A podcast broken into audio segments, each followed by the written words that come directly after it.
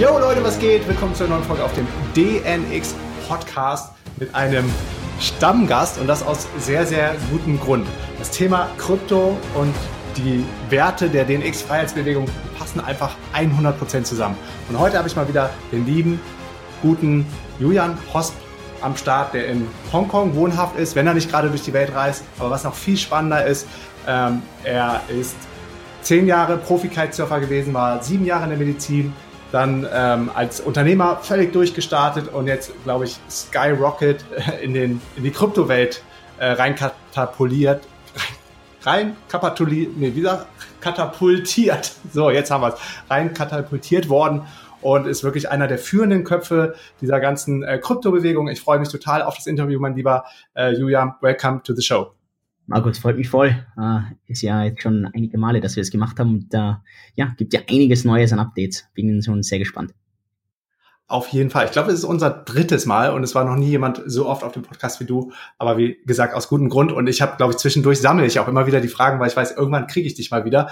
Du bist ja auch sehr viel beschäftigt und dann können wir so loslegen wie heute mit den ganzen Fragen. Okay, also was immer wieder an mich reingetragen wird, ist, Markus, ich habe irgendwie ich habe dieses ganze Bitcoin-Ding verfolgt, ich ärgere mich total, ich habe den Einstieg verpasst. Lohnt es sich jetzt noch in das Thema Krypto und ganz speziell auch in Bitcoin reinzugehen?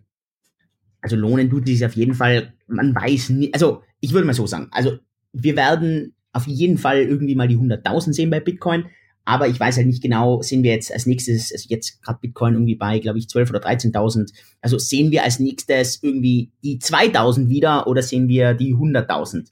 Und ich glaube, dass das halt der Knackpunkt ist und das, wei das weiß wiederum keiner. Um, deswegen würde ich halt den meisten Leuten immer empfehlen, dass wenn sie jetzt sagen, okay, sie hören jetzt von dem Thema zum ersten Mal, sie sind komplett neugierig und wollen da rein, dass du halt hergehst und sagst, okay, ich mache jetzt zum Beispiel eine Summe und dann teile ich diese Summe und dann mache ich zum Beispiel entweder Drittel oder die Hälfte jetzt sofort und dann warte ich, bis wieder ein kleiner Rücksitzer kommt und solche Rücksetzer kommen immer und dann äh, steige ich dann erst ein. Um, also mit, mit dem zweiten oder mit dem dritten Teil. Um, ich würde, also prinzipiell in einem steigenden Markt, wie das ja der gesamte Kryptomarkt ist, muss man generell sagen, der beste Zeitpunkt war gestern, der zweitbeste Zeitpunkt ist heute. Und das kann natürlich nicht immer zutreffen, wenn kleine Wellen in diesem Markt drinnen sind. Und man sollte auch nie natürlich mit zu viel Geld rein. Also immer mit, äh, also ich glaube, dass jeder mit einer gewissen Summe drin sein soll, aber ja nicht zu viel. Also das darf auf ja, keinen Fall eine Summe sein, wo man selber nervös wird, wenn dieser Markt schwanken anfängt, sondern ganz im Gegenteil, wenn die Summe runtergeht, dann sollte einen das eigentlich ziemlich locker lassen. Wenn sich die Summe verfünffacht, verdoppelt, verzehnfacht, dann sollte man sich natürlich richtig drüber freuen. Mhm. Was macht deiner Meinung nach den Bitcoin gerade in den heutigen Zeiten so attraktiv für viele Menschen, speziell auch bei uns in der DNX-Community, wo viele Querdenker, Freiheitsdenker äh, am Start sind, die auch mal konventionelle äh, oder Konventionen, veraltete Konventionen hinterfragen. Warum ist Bitcoin gerade so angesagt? Also ich sehe ja in Bitcoin nicht so diese Kryptowährung, sondern ich sehe eher dieses digitale Gold, also dieses Konzept von einem von einem Store of Value, also eher so eine, einen Fluchtort, wo ich irgendwie meinen Wert drinnen erhalten kann, was ich jetzt aber nicht unbedingt als tägliche Währung verwenden will. Also Bitcoin als tägliche Währung ist ja eigentlich total schlecht zurzeit. Äh, hohe Fees, langsame, mhm. Transak äh, langsame Bestätigungszeiten, also ist, das dauert ja alles und das ist ja eigentlich nicht optimal.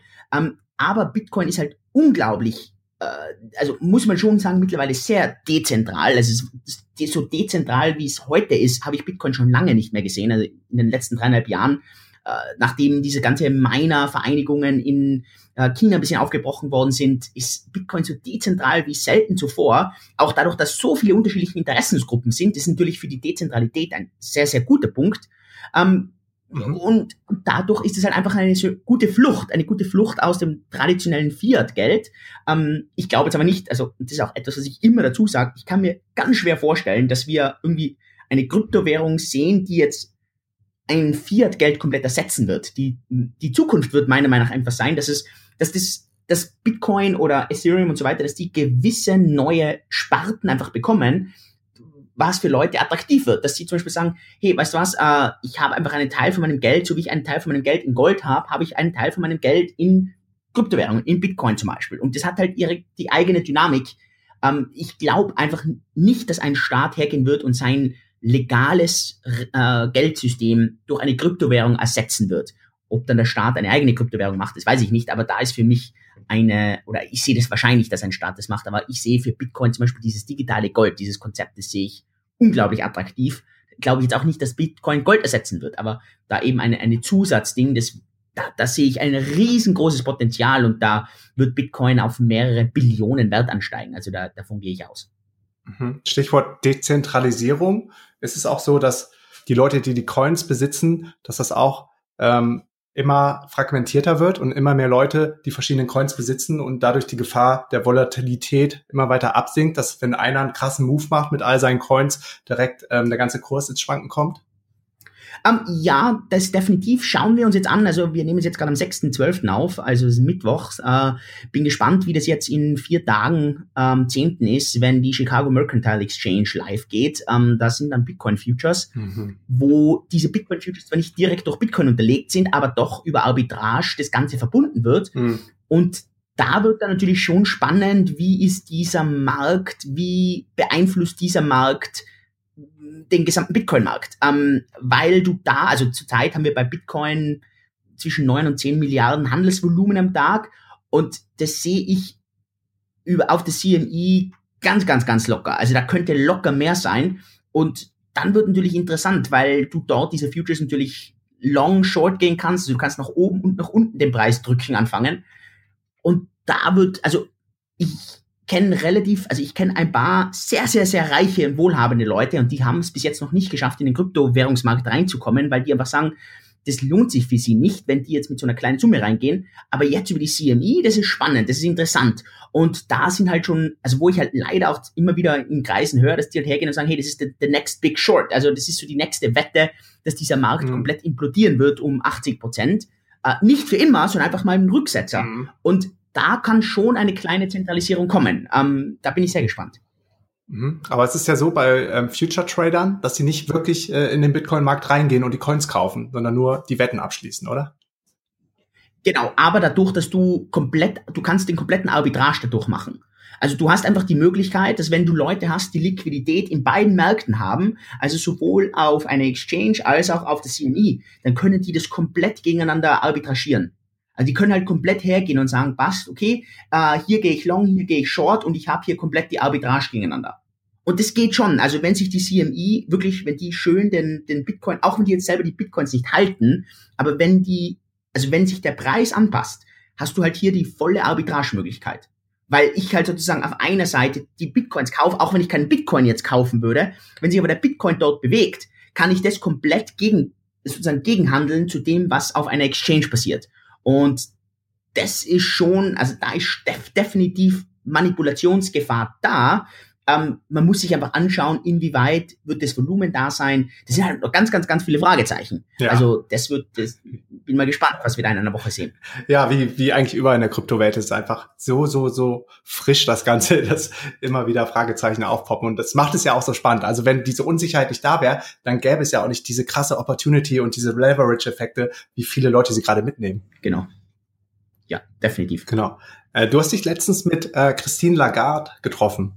Und Christine ist die geschäftsführende Direktorin des IWFs, des Internationalen äh, Währungsfonds. Was mich interessiert, ist, wie siehst du die internationale staatliche Entwicklung bezüglich der Regulierung von Bitcoin? Konntest du da vielleicht in dem Gespräch auch irgendwas mitnehmen? Oder überhaupt von Kryptos? Also ich glaube, dass das zurzeit ziemlich auseinandergeht. Nicht insoweit, wie das die Leute, also wie das die Staaten sehen, sondern inwieweit die schon irgendwie äh, sich auskennen oder fortgebildet sind oder wie aggressiv die an das Thema rangehen möchten.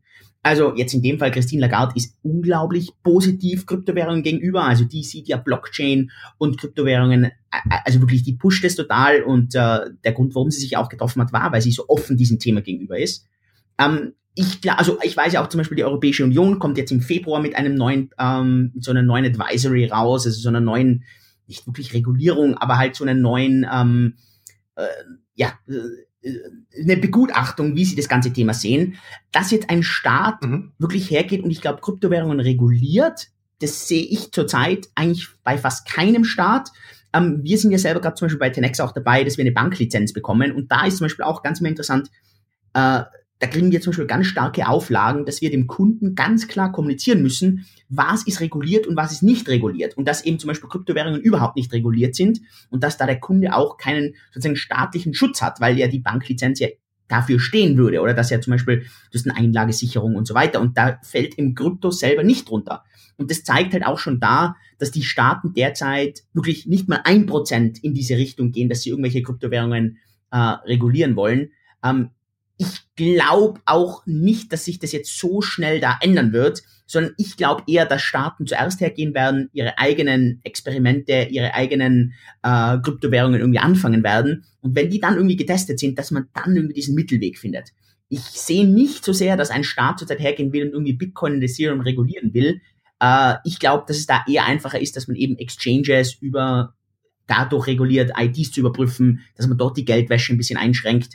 Ähm, als wie, dass man jetzt irgendwie hergeht und sagt, man, man will alles regulieren. Also so diesen Weg, den zum Beispiel die USA zurzeit geht, oder? Äh, wo man hergeht und sagt, okay, mhm. Coins, äh, es müssen, man muss proaktiv alle Kryptowährungen melden. Also das ist ja so dieses Gerücht, was zurzeit rumgeht, was in den USA daherkommen soll. Ich weiß nicht genau, ob das Essen dann wirklich so heiß gegessen wird, wie es derzeit gekocht wird. Schauen wir mal. Also das sehe ich noch ein bisschen zweifelhaft. Mhm. Aber die, gerade die USA stellt sich meiner Meinung nach da gerade ein bisschen ungeschickt an, so dass zum Beispiel komplette Exchanges wie Bitfinex oder so sagen, ähm, wir nehmen überhaupt keine Kunden mehr aus den Staaten an. Ja, also man, generell, die USA sind generell immer ein schwieriges Thema, weil die USA einfach äh, ja unberechenbar ist, weil die USA einfach auch durchsetzt, also das, das, dieses Durchgriffsvermögen hat, oder? Also als, als Firma zum Beispiel ist halt das immer so, dass du halt eigentlich hergehst, ist die einzigen, die einzige Legislatur, gegen die du dich eigentlich absicherst, ist die USA, weil du dann eigentlich weißt, wenn du dich gegen die USA absicherst, dann hast du dich eigentlich gegen so ziemlich alles andere auch abgesichert. Und das ist halt voll schade. Also ich merke halt, dass das total schwierig ist für Unternehmen, die dort sind, oder? Weil die ja natürlich komplett eingeschränkt sind. Und es ist halt auch voll schade für Unternehmen, die eigentlich weltweit irgendwie Innovation erzeugen wollen, weil die halt oft da sitzen und sagen, hey, eigentlich, ich würde total gerne was machen, aber ich traue mich jetzt irgendwie nicht und dann, mhm. dann pendeln die halt so hin und her. Ja, du hast gerade die eigenen Coins erwähnt, die eigen, die ersten Staaten schon entwickeln, wie zum Beispiel Estland mit dem Estcoin. Wie siehst du das? Ja, gut, da muss man jetzt sehen, ähm, inwieweit ist es zurzeit bisschen mehr PR, wie weit ist es zurzeit eher gutes Marketing und wie weit ist es eigentlich schon irgendwie, sage ich mal, verwendungsreif. Also im Kryptomarkt ist ja generell, also äh, so und da schließen sich jetzt offensichtlich Staaten an, äh, dass Leute gern irgendwelche fliegenden Pferde verkaufen, obwohl sie noch gar nichts haben. Und das mhm. ist jetzt offensichtlich auch ein bisschen bei den Staaten durchgedrungen. Es macht halt gute Presse. Äh, es wird sofort aufgegriffen von jedem, weil jeder das gleiche als Validierung verwendet. Ähm, ach, das sehe ich total entspannt. Ich glaube, dass das komplett andere Staaten sein werden, die da schneller sind. Also oft wird es wahrscheinlich ein Staat sein, der sehr still sein wird, der gar nichts macht, der gar nichts rausklingen lässt und dann plötzlich steht der mit irgendwas da. Das sehe ich viel wahrscheinlicher, als wie das eines dieser lauten Staaten ist, die das eher für Presse machen, gerade die baltischen Staaten, die ja sich sehr, also ich weiß selber jetzt gerade auch in Litauen und äh, weiß ja, dass die sich sehr als Fintech-Hub mhm. in Europa etablieren wollen. Und das hat schon sehr strategische Gründe, warum die da ja so proaktiv mit diesen Sachen um sich schmeißen. Auf der anderen Seite kommen auch viele gute Sachen, wie zum Beispiel Mr. Tango oder Paysera oder so aus den baltischen Staaten. Also die sind da schon sehr weit vorne. Die E-Residency, natürlich auch ein gutes Marketing-Tool, kommt auch aus Litauen. Aber die sind auf jeden Fall fit. Ja, also definitiv. Also dass die zurzeit, sage ich mal, in Europa äh, relativ fortgeschritten sind. Also ich sehe das, ich habe wirklich mit 15 verschiedenen Staaten in Europa gesprochen, auch wegen Banklizenz und so weiter und weiß halt wirklich ganz genau, wo die überall stehen. Und da sieht man halt ein ganz krasses nicht Gefälle, sondern einen ganz krassen Unterschied von einem Staat zu dem anderen. Und da sind die baltischen Staaten sicher ganz vorne. Also die, ganz ehrlich, die sind in Europa sicher ganz, ganz, ganz vorne, was das ganze Experimentieren angeht und sich das ganze anschauen geht. Aber dass die eine eigene Kryptowährung zurzeit rausbringen, also das sehe ich jetzt auch nicht. Also ob die das überhaupt 2018 machen, das sehe ich schon, also überhaupt eine Testphase oder sowas, das sehe ich schon mit vielen, vielen Fragezeichen. Ähm, könnte, könnten die baltischen Staaten einer der ersten sein? Ja, das, das sehe ich schon in Europa. Ähm, ob das jetzt 2018 passiert, das weiß ich jetzt noch nicht zu 100 Prozent. Ich finde es auf jeden Fall echt bemerkenswert, wie schnell die dann die Chancen der Digitalisierung erkannt haben und dann wirklich auch begriffen haben und auf einmal zum, zum relevanten Player aufgestiegen sind. Ah, definitiv. Also ich glaube auch, dass die das, Gott sei Dank, also die sind halt einer derjenigen, die das halt wirklich verstehen ähm, und die verstehen halt, dass es da einen absoluten äh, Lokalitätswettbewerb gibt, oder? Dass es wirklich halt darum geht, äh, ja, wer wer ist attraktiver für den, für Firmen, für Kunden und so weiter. Und das verstehen die Gott sei Dank. Ja, viele kennen dich auch als äh, DNX, äh, DNX sage ich schon, 10X, wir haben beide das X am Ende, 10X äh, Mitgründer und eurem, eurem echt krassen ICO. Ähm, inwieweit seid ihr jetzt auch mit der ganzen USA-Problematik, mit eurem Startup 10X betroffen und vielleicht erklärst mal kurz in ein paar Sätzen, was 10X ist und ähm, ja, was, wie euer ICO vonstatten gegangen ist. Klar, gerne. Also vielleicht, dass wir Step by Step machen. Ähm, ja. Also bei 10X war von uns so diese die, diese große Mission ist, Kryptowährungen an die Massen zu bringen. Und das ist aber eine riesengroße Mission, weil die wird uns die nächsten 10, 15 Jahre beschäftigen.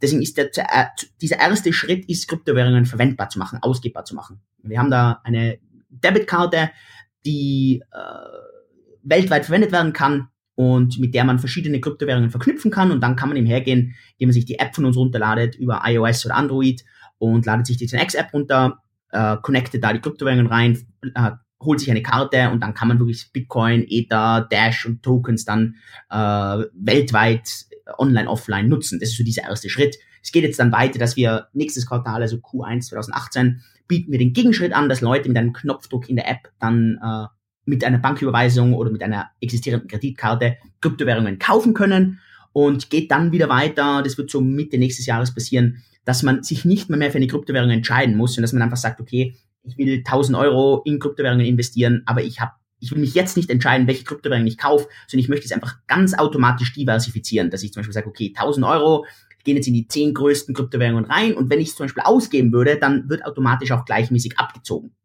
Also das sind so diese, diese nächsten Schritte hier. Wir haben im Juni eine der größten und erfolgreichsten ICOs auf der ganzen Welt eigentlich gemacht. Äh, wir haben knapp 80 Millionen US-Dollar an Gegenwert in Kryptowährungen bekommen. Hat sicher damit zu tun gehabt, dass wir einerseits sehr gutes Marketing gemacht haben, jetzt kein so ein aggressives Marketing, sondern sehr, ein, ein sehr äh, subtiles Marketing, ein Gebemarketing, wo wir Kunden aufgeklärt haben, ähm, dass wir ein bestehendes Produkt gehabt haben, dass wir bestehende Kunden gehabt haben. Das hat natürlich alles geholfen, ein wirklich gutes Team auch haben. Und ja, haben da jetzt. so einen Pull-Effekt ausgelöst, ne? Ja, genau. Also nicht so, dass wir so diese so aggressives Push, Push, Push, sondern eben eher wirklich Pull. Ähm, und das war mir halt auch immer wichtig. Ähm, ja, äh, sicher eines dieser Themen ist einfach zurzeit ähm, der, die, die ganze Tokenstruktur. Ähm, es hat einfach damit zu tun, also wenn du jetzt eine ICO machst, dann verkaufst du ja deinen eigenen Token. Und unser Token ist ein Treueprogramm, der heißt Pay, PAY, den kann man zum Beispiel auf bitrex.com kaufen, mit Bitcoin oder mit Ether.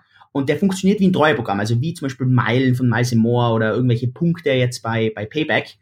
Ähm, nur, dass es halt eine, auf der Blockchain passiert, dass das dezentral ist und dass das komplett transparent ist. Das heißt, wir können auch diese Punkte nicht einfach oder diese Pay-Token neu erzeugen.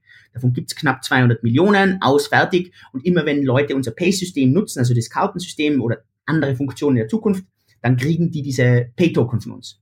Und jetzt geht's aber weiter, dass wir dem Kunden einen Incentive geben wollen, dass der unsere Pay-Token hält, äh, dem Kunden einen Incentive geben wollen, dass der Kunde sozusagen irgendwie bei uns mit der Firma mitpartizipiert. Also wenn es der Firma gut geht, soll es den Pay-Token holen auch gut gehen. Und da gibt's eben einfach Anpassungen, die wir aufgrund von den USA haben, weil die USA da einfach wieder ein paar Sachen verändert hat, dass wir bei uns die Tokenstruktur anpassen müssen, hat jetzt bei uns nicht irgendwie einen Effekt, dass wir sagen, wir müssen jetzt deshalb irgendwas machen, sondern wir müssen einfach den Kunden auch sozusagen schützen, damit der nicht illegalerweise mhm. irgendwelche Sachen hält, die er eigentlich gar nicht halten darf. Und da gibt es von uns ein Update. Wir warten jetzt eigentlich nur gerade noch drauf, dass wir vom Anwalt ein schriftliches Dokument bekommen.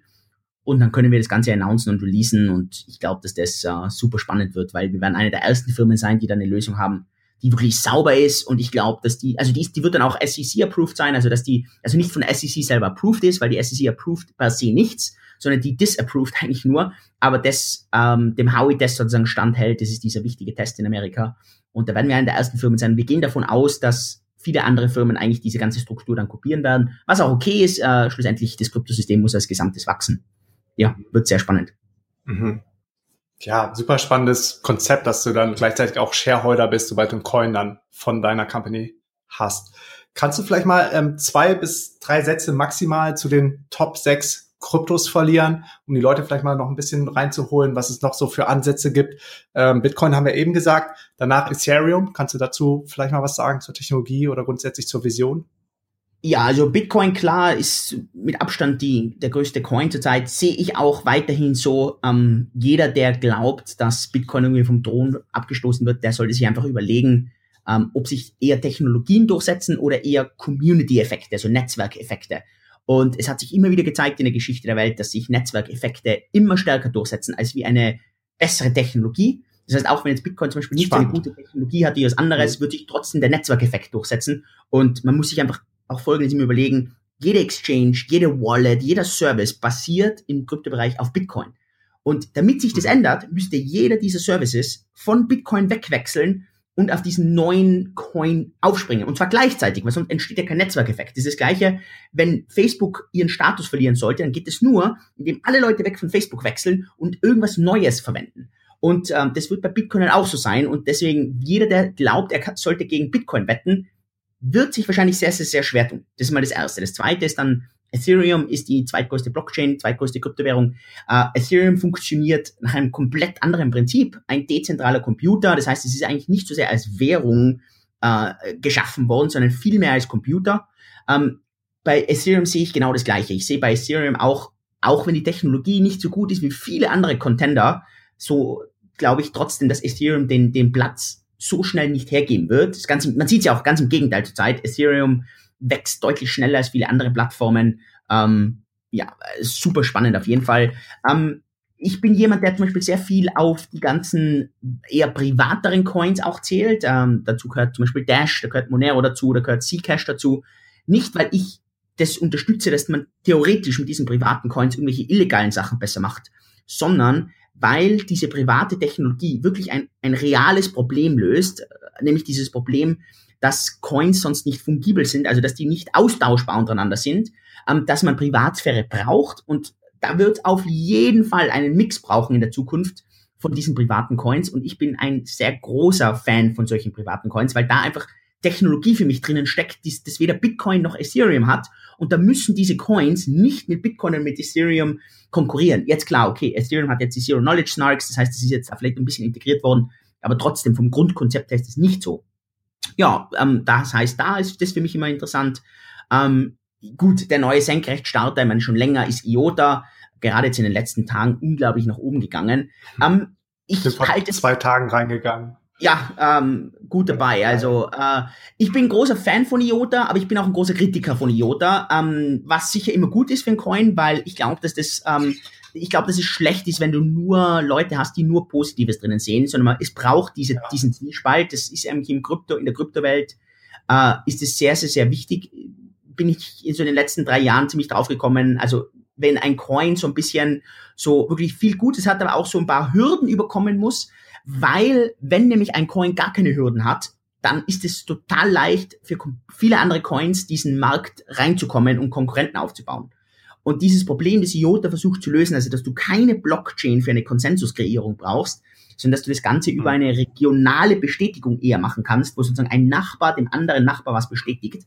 Das ist einfach eine mhm. Riesenherausforderung und das hat IOTA definitiv noch nicht final gelöst und es hat auch IOTA noch keinen Anwendungsbereich.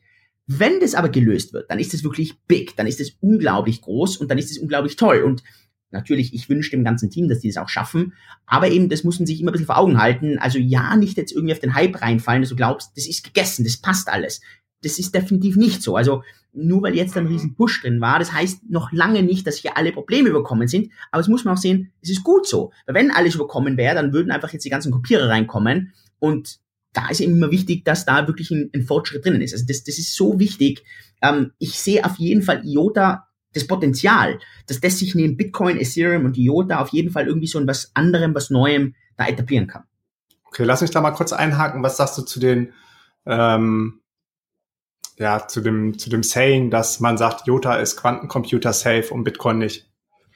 Ja, ja, das ist aber nur ein derzeitiger Status. Also das heißt ja nicht, ja. dass der Algorithmus von Bitcoin oder sagen wir mal der, der Hashing-Algorithmus von Bitcoin nicht einfach abgedatet werden kann, dass man da nicht einfach mhm. über einen Hardfork einen neuen, äh, ja, neuen Hashing-Algorithmus reinbringt. Also das ist ja, da gibt's auch, also gibt ja genug, es äh, gibt ja genug Quantencomputer, äh, also resistente Hashing-Algorithmen. Also das ist ja nicht das, äh, oder, oder, oder eine Kryptographie, die quantencomputersicher ist. Also das ist jetzt für mich nicht das Argument. Zurzeit ist das nicht relevant. Es gibt keinen einzigen Quantencomputer, oder? Der was das derzeit, also gegenrechnen könnte, oder?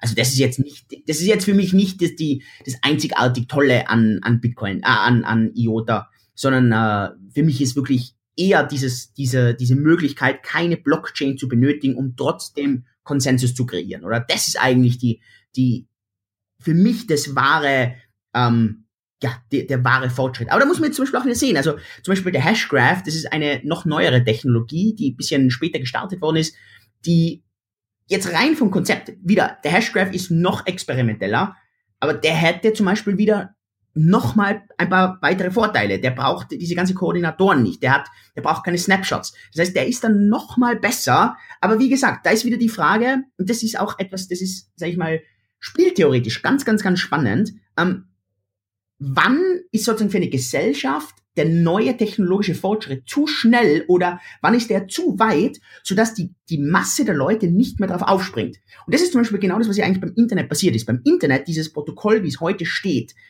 das ist eigentlich überhaupt nicht optimal. Es gibt viel bessere Möglichkeiten zu routen, es gibt viel sichere Möglichkeiten. Nur war, und das ist schwierig nachzuvollziehen, warum das so war, ist halt ungefähr vor 35, 40 Jahren genau da, wo heute das Internet, so wie es heute ist, ist einfach die, die, die, die kritische Masse darauf aufgesprungen, also vor allem Firmen damals und Universitäten, und haben sich gesagt, okay, das ist der Standard, auf dem wir uns etablieren. Und danach sind zwar deutlich bessere Modelle gekommen, die sind aber nicht von der Masse übernommen worden. Und die, was aber schlechter waren, die sind auch nicht übernommen worden. Und das wird, glaube ich, das Spannende vielleicht so im ganzen Blockchain äh, oder sagen wir mal einen dezentralisierten Konsensusmarkt sein. Was wird die Plattform sein, auf die die Masse aufspringt? Und derzeit ist es definitiv Bitcoin. Also die Masse ist derzeit auf Bitcoin und jedes System ist auf Bitcoin. Und das wird einfach spannend zu sein, wird IOTA das übernehmen können oder wird was wird ein nächster Schritt sein? Oder wird genau das was ähnliches passieren wie das Internet, wo einfach sagt, okay, gut genug reicht, es braucht gar nicht so optimal zu sein, wie das IOTA oder wie das andere Systeme machen könnten. Das wird mhm. so spannend zu sein. Und das eines ist dieser wichtigen Punkte, wenn ich einen Amateur argumentieren höre, dann argumentiert er immer auf Basis von der Technik. Das heißt, etwas ist technisch besser. Das ist irrelevant. Die Technik hat sich in der Vergangenheit nie gezeigt, dass sich das technisch beste System durchsetzen wird, sondern setzt sich immer mhm. das technisch gut genug System durch. Und das wird eben die Frage sein, was wird technisch gut genug sein?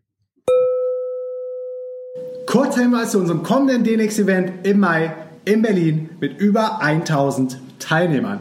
Die DNX ist mein Highlight des Jahres und verändert dein Leben. Du wirst die DNX-Tage nie mehr in deinem ganzen Leben vergessen und nach dem Event wird wirklich nichts mehr so sein, wie es mal war. Check alle Infos zu den Speakern, Workshops, Early Bird Preisen und vergünstigten Tickets für Schüler und Studenten auf www.dnx-berlin.de.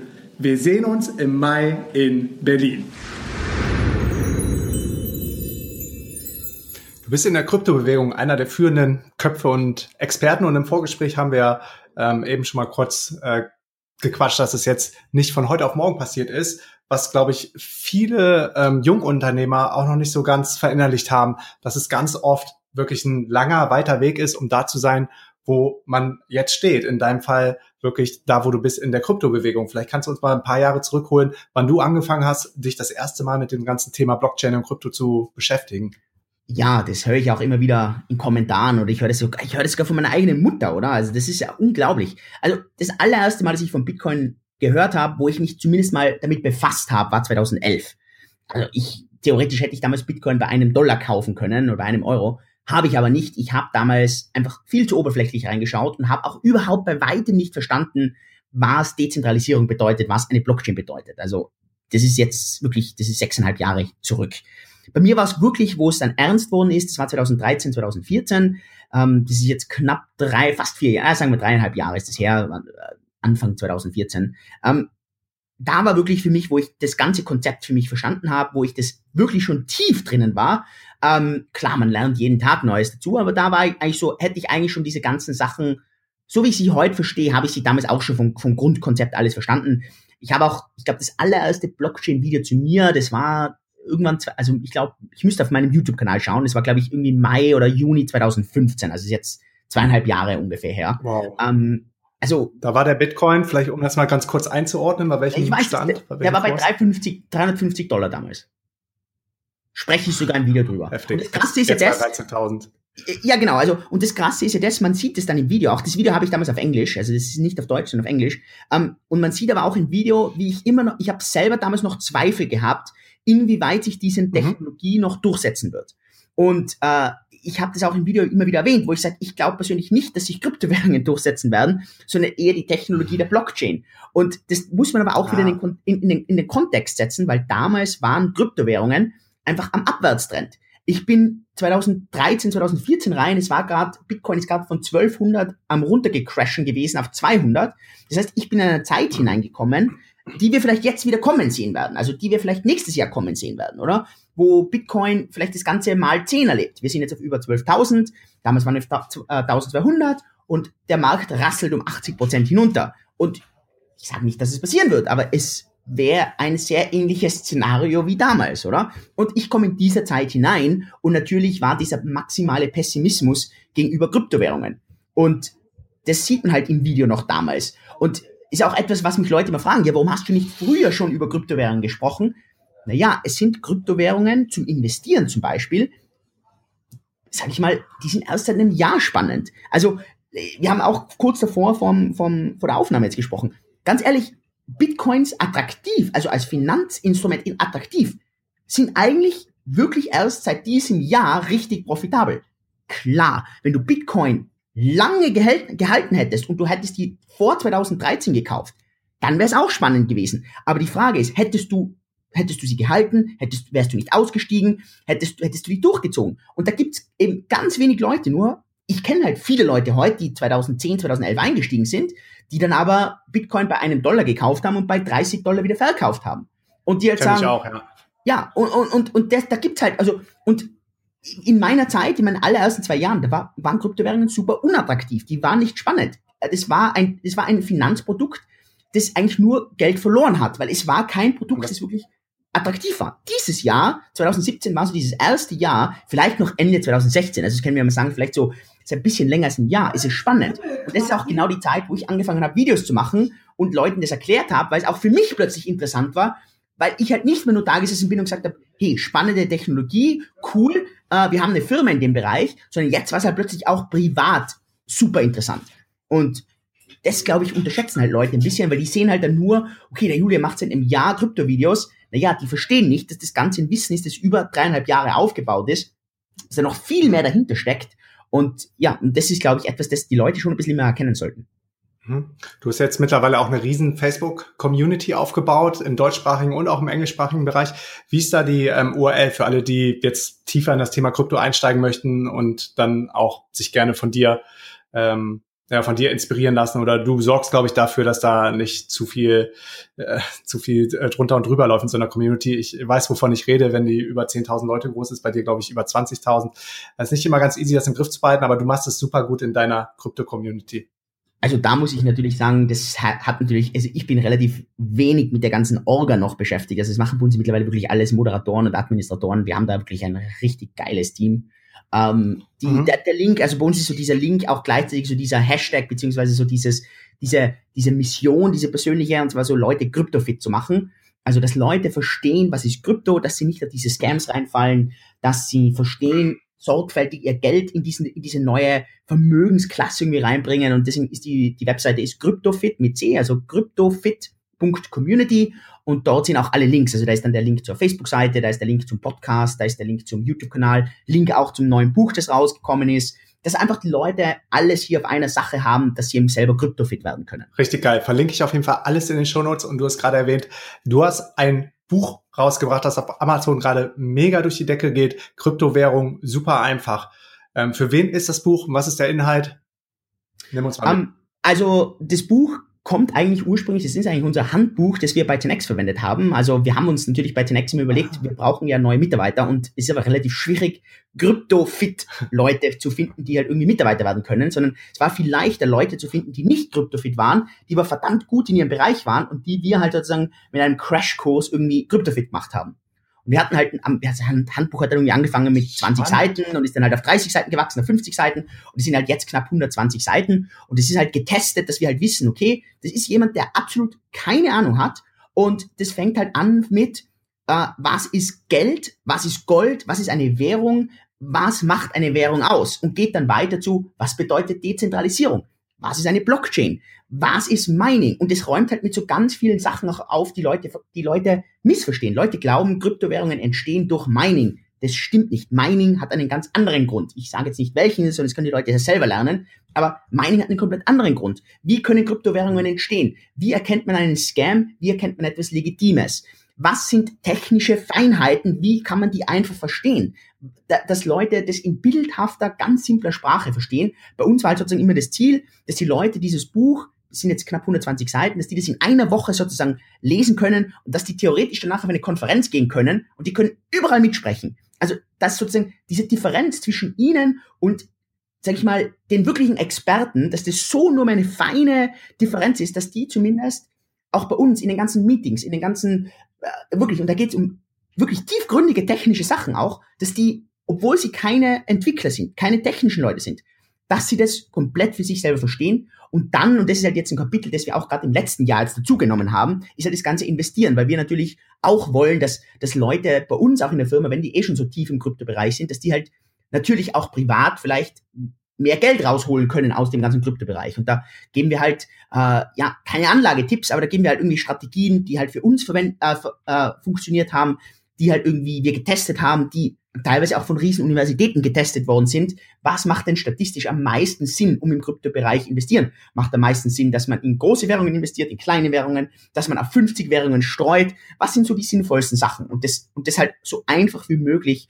Und das hat halt das Buch als Ziel und das macht's halt richtig gut. Also äh, ich sehe es ja selber, das Buch wir haben natürlich tausende Bücher und das ist heute der erste Tag. Also wir haben tausende Bücher allein in den ersten paar Stunden jetzt verkauft. Und äh, oh, gratuliere. Ja, genau, also richtig na, macht richtig Spaß. Richtig. Ja, cool. Ich habe gerade erwähnt, man findet es auf Amazon, wenn man danach Julian Hosp googelt oder äh, auf Amazon sucht, nicht googelt, ähm, oder in den, in den Show Notes habe ich es verlinkt. Eine Frage aus der DNX-Community kommt vom äh, Victor und er sagt, ähm, er findet das super interessant, was in der Kryptowelt gerade passiert. Er ist seit Anfang 2013 in der Thematik und seit drei bis vier Monaten hört er auch deinen Podcast, Julian. Und ähm, er würde sich gerne auch beruflich darauf ausrichten. Ähm, hast du Tipps für gute für gutes Entwicklerkursmaterial, Lehrmaterial oder auf welchen Events man nützliche Kontakte knüpfen kann, vielleicht sogar in Thailand, Vietnam, Bali? Um, ähm, also da kommt natürlich darauf an, was ist sein Background. Also theoretisch glaube ich, dass einfach, also ganz egal, was du jetzt zurzeit machst, wenn du in einem Bereich dich spezialisierst, glaube ich, dass das für immer mehr Firmen jetzt total relevant wird. Also äh, ganz egal, ob du jetzt wirklich aus dem Entwicklerbereich kommst, aus dem, aus dem Marketingbereich, ob du aus dem Finance kommst, äh, ob du aus dem rechtlichen Bereich kommst, äh, ob du aus dem eher operativen Bereich kommst. Ich glaube, das wird jetzt alles komplett, wirklich komplett benötigt. Ich glaube, das Wichtige ist, dass du, ähm, also ich glaube, es ist immer schwierig, der Beste in einem Feld zu sein, aber wenn du schaffst, dass du zum Beispiel richtig gut in zwei Feldern bist oder richtig gut in drei Felder sogar, dann hast du sozusagen dieses Gesamtpaket, das unschlagbar ist. Also was ich damit meine ist, schau, dass du in deinem Bereich echt gut bist und dass du dann im Kryptobereich dich halt gut auskennst. Und dann kannst du wirklich, glaube ich, diesen Wert an Firmen geben, indem dass du vielleicht hergehst und sagst, okay, schau, das ist mein Background, äh, ich bin zum Beispiel Entwickler, ich kenne mich zwar im Kryptobereich auch gut aus, das wäre aber mein Vorschlag, was für euch interessant ist. Ähm, wenn du jetzt überhaupt keinen Background in dem Ganzen hast, man klar, als Entwickler hast du natürlich im Kryptobereich die meisten Chancen. Ähm, ich habe da eh mal auch ein YouTube-Video drüber gemacht, welche Programmiersprachen im Kryptobereich super spannend sind, aber das sind eigentlich relativ traditionelle Sprachen. Also das ist äh, ganz normal JavaScript, äh, einerseits Frontend, einerseits Backend JavaScript. Ähm, das ist ganz normales Java. Du kannst natürlich auch hergehen und sagen, Bast, ich lerne jetzt irgendwie Solidity von Ethereum, aber das würde ich nicht. Sondern es geht eher darum, dass du eine Programmiersprache, äh, ich würde eher eine Backend-Programmiersprache hier lernen, oder es kann auch von mir eine sehr datenintensive sein, wie zum Beispiel Python, ähm, dass du die gut lernst, oder C++, äh, dass du die gut lernst und, und dass du dann mit der und einem Kryptowissen hergehen kannst und sagen kannst, eh, schau, äh, ich gehe an Firmen ran, äh, ich kann das vorweisen, entweder bin ich noch sehr Junior, ist okay, dann sage ich das auch, dass ich auf jeden Fall einen Senior-Partner irgendwie neben mir brauche, oder vielleicht bist du schon sehr Senior. Ganz ehrlich, ich, das ist, also ich kenne, also wenn ich allein an 10x schaue, also wir sind jetzt 50 Leute, wir wollen Ende nächsten Jahres 200 Leute sein und ganz ehrlich, da gibt's keine Position, kein Bereich, den wir nicht suchen. Also wir suchen von Marketing über Finance, über Legal, über Programmierer, über Designer, über Grafik, über Videoleute. Es gibt nichts, was wir nicht suchen. Die Schwierigkeit ist immer nur, richtig gute Leute zu finden. Also wenn du motiviert bist und wenn du talentiert bist, dann du kannst dich gerne bei uns bei 10x bewerben. 10x.tech Wir haben eine Jobseite, dort kannst du dich anmelden, da siehst du, welche Sachen wir dezidiert suchen, kannst du dich bewerben. Aber das ist nicht nur bei uns bei 10x Es gibt ganz, ganz, ganz viele Firmen, die das dort da in dem, in dem Bereich brauchen. Alright. Eine weitere Frage aus der Community ist, hätten die Broker wie Coinbase, Bitstamp, Bitfinex etc. genügend Kapital, wenn aufgrund eines drastischen Preisabfalls alle ihre Kryptos in Fiat-Geld auszahlen lassen wollten? Also das glaube ich, dass es kein Problem ist. Also ich glaube, dass die, die können, also da, da glaube ich, dass, das, dass die Exchanges, also ob das jetzt jede kann, das weiß ich nicht, aber ich glaube, dass man die seriösen, großen, äh, jetzt gerade mal Coinbase oder Kraken, glaube ich, dass die da kein Problem damit hätten. Okay, und bei Bitfinex zum Beispiel ist es aber so, dass sie ja so ein bisschen nach diesem Fractional, Fractional Reserve System arbeiten und diesen Mindestreservesatz, glaube ich, auf ihrem ähm ja, die habe ich jetzt mit Absicht rausgenommen, Bitfinex. Ähm, ich selber bin ja auch, habe ich auch ganz klar schon öfter gesagt, kein großer Fan von ja. Bitfinex. Ähm, für mich machen die ganz, ganz, ganz viel falsch und ganz, ganz, ganz wenig richtig. Ähm, ich hoffe, ich liege da selber falsch und ich hoffe, meine schlechte Vorahnung, dass diese Exchange so die, dieser nächste Mount Gox sein wird, mhm. wird nicht bestätigt, aber es deutet sich einfach so viel drauf an. Ähm, mhm. ja, also Bitfinex ist jetzt zum Beispiel ein Exchange, da habe ich keinen einzigen Dollar drauf. Alright, dann wollen wir auch nicht weiter unseren Fokus darauf richten, aber ich weiß, dass viele da viel haben, gerade weil es einer der wenigen Exchanges ist, wo du, glaube ich, IOTA traden kannst. Ja, genau. Okay, wo kann man dich in den nächsten äh, Monaten antreffen? Ähm, die nächsten Monate, wir wollen, ja genau, wir wollen im ersten Quartal, äh, wollen wir wirklich so eine 10x Meetup-Serie, wirklich Deutschland, Österreich, Schweiz, aber auch, recht, auch restliches Europa machen wo wir nicht nur über 10x reden wollen, sondern einfach generell mal wieder Updates. Ich habe das zwar dieses Jahr schon mal ein bisschen gemacht, wir wollen es aber wirklich nächstes Jahr mal in einer wirklich schönen Serie durchmachen, wo wir wirklich einiges an Meetups in vielen Bereichen machen wollen. Das ist sicher das Beste. Ich bin zwar wirklich an unglaublich vielen Events. Ähm, wir haben jetzt zwar viel abgesagt, aber es sind viele wirklich Top-Events wie South by Southwest in Amerika. Ich bin bei, bei so einem äh, riesen krassen Finance-Event in St. Moritz im Januar. Ähm, Wahnsinn. Ansonsten zur Zeit halt ziemlich committed, also mit, mit Firma. Ich habe unglaublich viel abgesagt, also viele Events abgesagt, viele, ja, ah, ich könnte eigentlich jeden Tag irgendwo was machen, oder? Also, ja. Ähm, wir wollen halt, also wir wollen auf jeden Fall irgendwie ein paar Sachen von 10x auch selber machen, wo wir natürlich auch, äh, ja, für die Leute ein Buch vorstellen wollen, äh, die Leute, dass sie da auch das Buch dort haben können, dass sie Fotos machen können, dass sie die Karte dort bekommen, ähm, dass sie Fragen beantworten, äh, Fragen beantwortet bekommen. Das ist für uns eigentlich wichtiger, weil äh, es gibt halt einfach viele Events, die machen das sehr kommerziell und es kommt dann wenig drum rum. Bei uns ist das ja eher andersrum. Also wir wollen ja eher, dass die Meetups äh, so wenig wie möglich bis gar nichts kosten für die Leute oder fünf Euro. Wir machen meistens fünf Euro Eintritt, dass halt irgendwas dabei ist und dass es halt irgendwie ein bisschen kostendeckend ist und dass halt dann wirklich massiv mhm. Value für die Leute da ist. Cool. Der, und da kriegt man alle Infos dann, wenn man auf cryptofit.community geht und dann auf die verschiedenen Kanäle, subscribe, notified und so weiter. Ne? Genau. Ganz genau. Cool.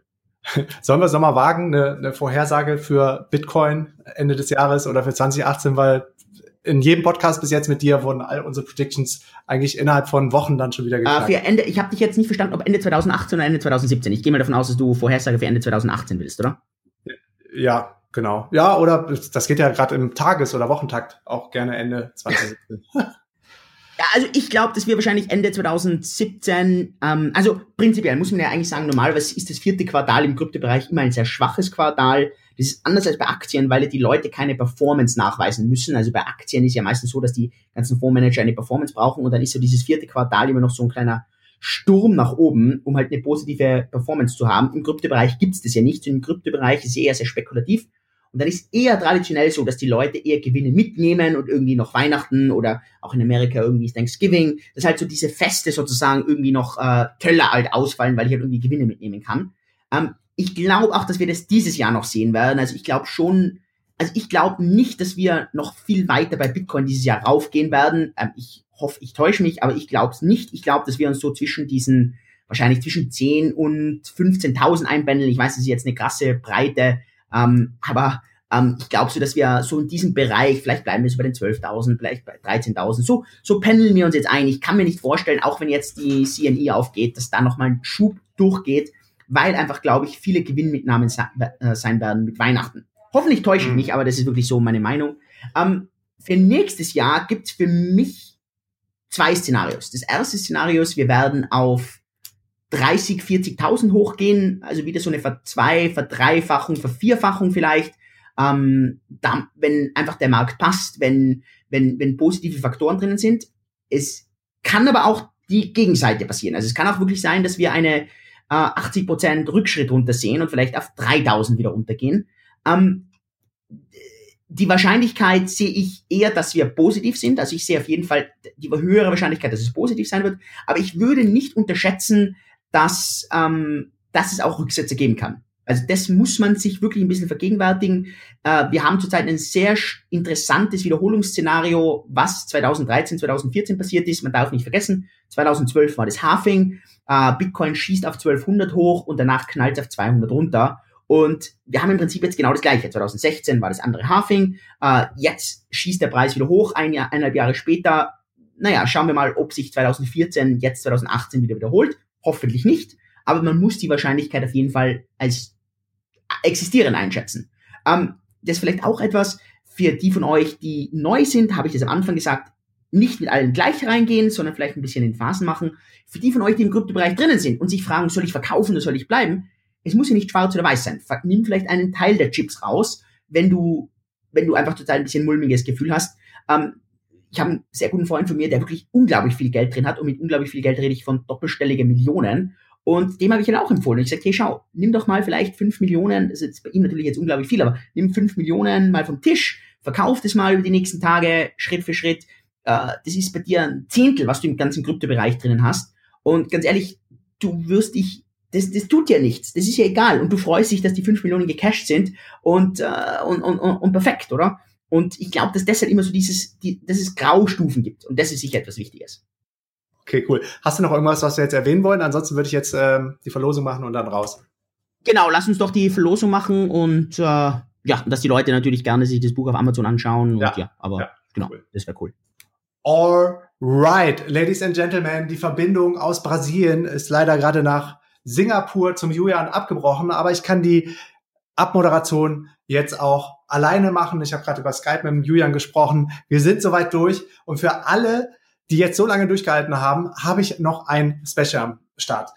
Julian hat nämlich gesagt, dass er mir für die DNX Community eine 10x-Karte zur Verfügung stellt und ein Buch verlost. Und 10x ist das Startup von Julian, das äh, ermöglicht, mit einer Kreditkarte in der echten Offline-World, im Supermarkt oder wo auch immer, deine Ware mit Cryptocurrencies zu bezahlen. Das heißt, auf deine 10x-Karte, da sind Kryptos hinterlegt und du kannst dann quasi deine Bitcoin ganz normal in dieser offline dreidimensionellen Welt nutzen. Das war auch immer so ein Argument gegen Bitcoin, dass man es ja nirgendwo einlesen kann. 10x-Karte und das Problem ist gelöst. Und das Zweite, was Julian ähm, für die DNX-Community zur Verfügung stellt und was wir jetzt hier verlosen, ist das neue Buch vom Julian, Kryptowährung. Super einfach, dass du ab sofort auf Amazon bekommst. Und alles, was du dafür tun musst, um entweder die 10x-Karte oder das Buch zu gewinnen, äh, Julian und ich wählen dann den Gewinner aus, ist, dass du mir eine Podcast-Bewertung auf iTunes gibst. Und das geht super easy in der ähm, Podcast-App auf iTunes drückst du unten rechts auf die Lupe, suchst nach den X-Podcast oder nach Markus Meurer und gehst dann auf Bewertung, hinterlässt mir ein, zwei Sätze zu diesem Podcast und dann äh, wartest du 24 Stunden, das dauert nämlich einen Tag, bis diese Bewertung live ist, machst einen Screenshot davon und schickst diesen Screenshot an team at dnx-berlin.de oder an team at dnxglobal.com. Das kommt dann bei mir an und ich lose die Gewinner aus, schreibe dich dann an, falls du gewonnen hast, damit du mir deine Adresse gibst und wir wissen, wo wir die 10x-Karte hinschicken können und wo wir das neue Buch vom Julian hinschicken können. Leute, es hat wieder so viel Spaß gemacht. Ich hoffe, Julian hat noch Bock auf eine weitere Folge. Ich hätte ihm noch so viele Fragen in den Bauch, ähm, so viele Fragen in den Bauch löchern können. Ihr wisst, was ich meine. Noch so viele Fragen stellen können und Löcher, Löcher in den Bauch fragen können. Ich glaube, so war's. Alright. Ähm, ich bin jetzt raus. ich bin durch. Ich muss das auch erstmal alles verarbeiten, was hier gerade wieder abgegangen ist in der Kryptowelt. Wir hören uns beim nächsten Mal wieder auf den DNX Podcast. Peace and out.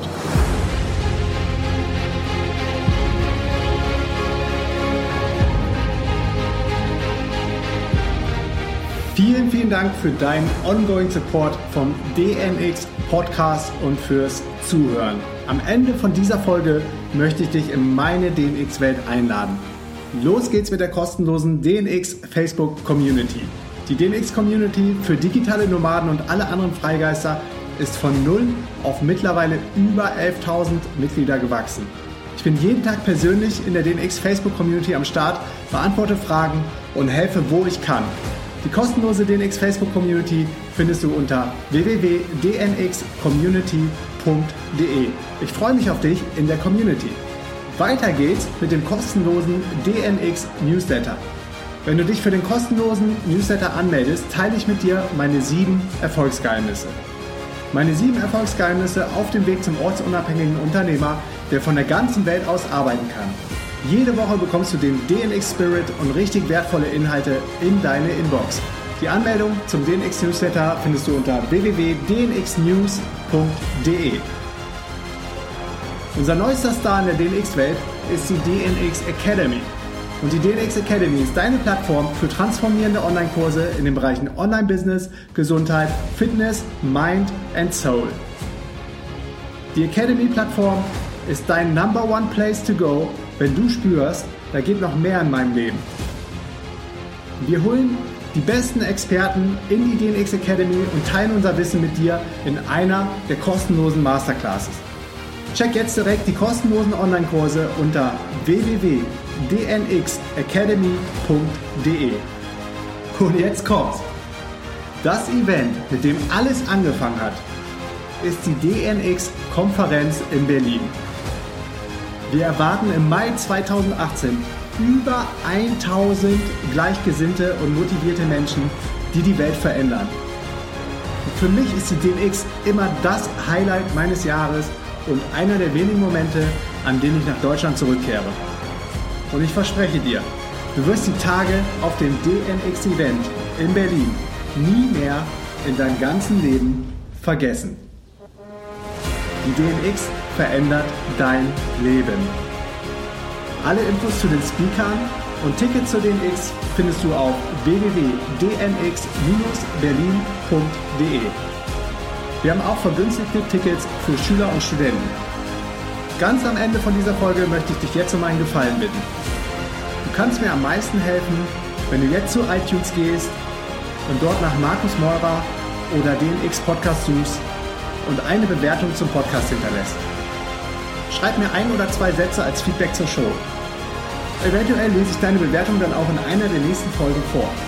Vielen, vielen Dank für deine Bewertung, denn deine Bewertung hilft mir, dass der Podcast von noch mehr Menschen gefunden wird und wir gemeinsam weiter wachsen und noch spannendere Gäste und Themen auf dem Podcast bekommen. That's it, meine Lieben. Danke für alles. Peace and out.